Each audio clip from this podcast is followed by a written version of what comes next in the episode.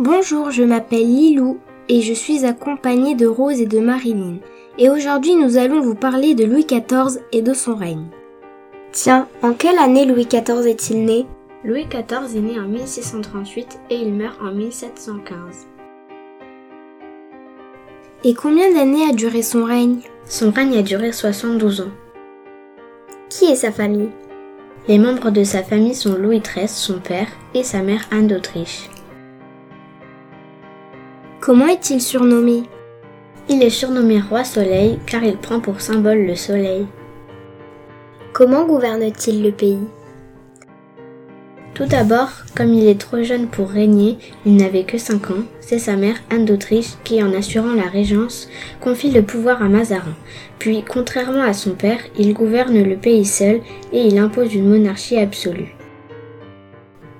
Que s'est-il passé lors de son règne? Il agrandit le château de Versailles qui devient un palais magnifique. Il s'y installe avec sa cour en 1682. Versailles devient la capitale de la France. Il y organise de grandes fêtes.